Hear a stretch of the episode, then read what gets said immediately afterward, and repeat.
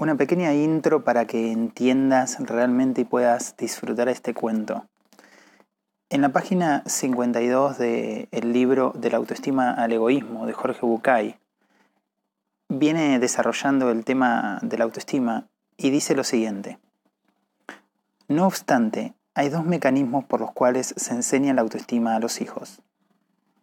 Uno, el clásico, que nuestros padres nos hayan sabido y podido aportar aquella atención y cuidados que enumeramos a partir de la palabra valor.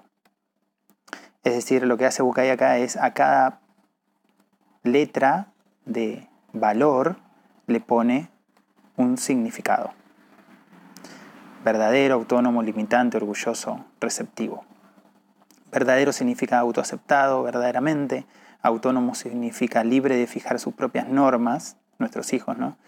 Limitante, capaz de poner límites, orgulloso, contento de ser quien es y receptivo, aceptador del reconocimiento del medio. Eso se desarrolla en este libro.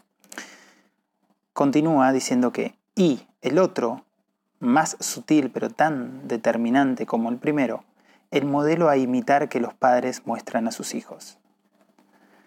La autoestima por imitación se aprende viendo la autoestima que mis padres tienen por sí mismos.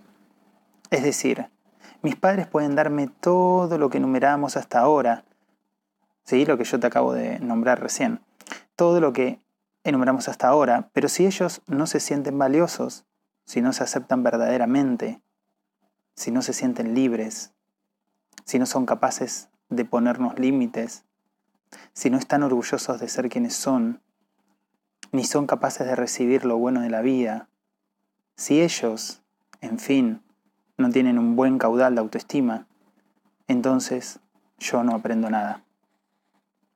Yo aprendo la autoestima no solo por ser estimado, sino porque quien me estima se estima, se sabe valioso. Es decir, para que alguien pueda valorarse, es necesario que sienta no solo que el otro lo valora, sino que además que ese otro se valora a sí mismo. ¿De qué me sirve ser valioso para alguien que no se siente valioso? Por eso, lo mejor que yo puedo hacer para enseñarle a mi hijo la autoestima es estimarme.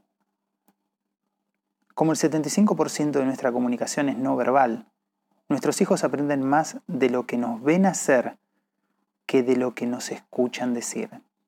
Por eso el título de este audio se llama Nuestros hijos aprenden por lo que somos, no por lo que decimos.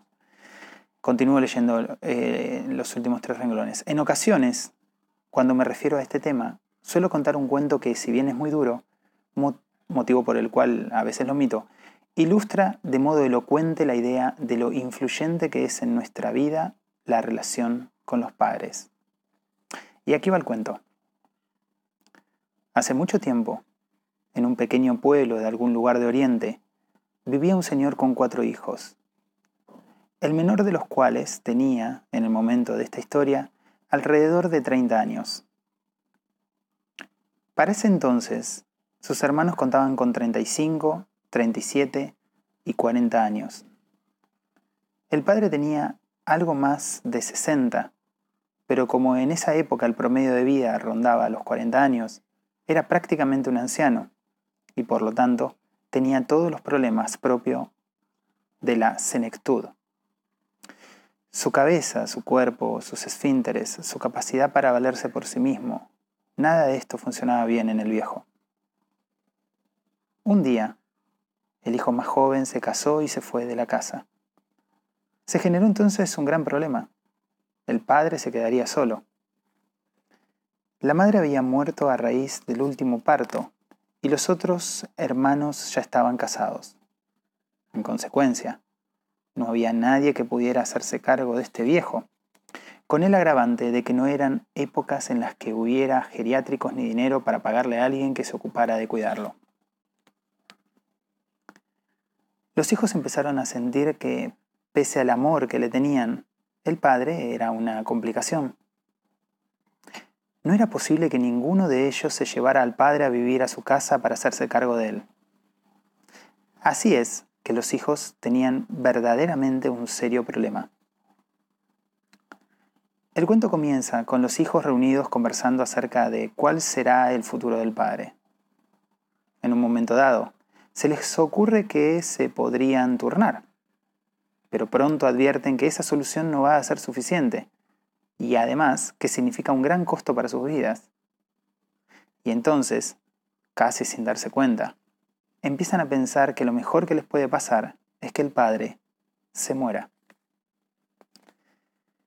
Pese al dolor que implicaba para ellos ese reconocimiento, pronto advirtieron que no podían solo esperar que esto sucediera, porque el padre podía llegar a vivir muchos años más en aquella situación. Pensaron también que ninguno de ellos podría soportar esa demora, y entonces, misteriosamente, a uno de ellos se les ocurrió, se le ocurrió que quizás lo único que habría que hacer era esperar que llegara el invierno. Quizás el invierno terminara con él. Y fue así como imaginaron que si entraban en el bosque con su padre y el padre se perdía, el frío y los lobos harían el resto. Lloraron por esto, pero asumieron que tenían que hacer algo por el resto de sus vidas, y decidieron turnarse para cuidar al padre, pero solo hasta la llegada del invierno. Después de la primera nevada, que fue especialmente intensa, los cuatro hermanos se reunieron en la casa. Le dijeron al padre, vení papá, vestite, vamos a salir. ¿Salir? ¿Con la nieve? preguntó el padre sin comprender. Pero los hijos respondieron, sí, sí, sí, vamos.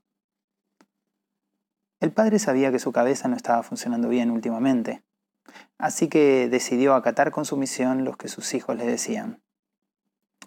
Lo vistieron, casi irónicamente lo abrigaron mucho, y se fueron los cinco rumbo al bosque. Una vez allí, comenzaron a buscar un lugar para abandonarlo y desaparecer rápidamente. Se introdujeron en el bosque cada vez más profundo, hasta que en un momento dado llegaron a un claro. De pronto el padre dijo, es acá. ¿Qué? preguntaron los hijos asombrados. Es acá, repitió el anciano.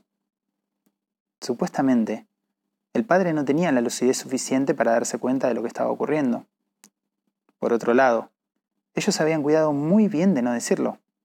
¿A qué se refería el padre? Acá, acá. Este es el lugar, insistió. Entonces los hijos le preguntaron, ¿qué lugar? Papá, ¿qué lugar? Y el padre respondió, Este es el lugar donde hace 25 años abandoné a mi papá.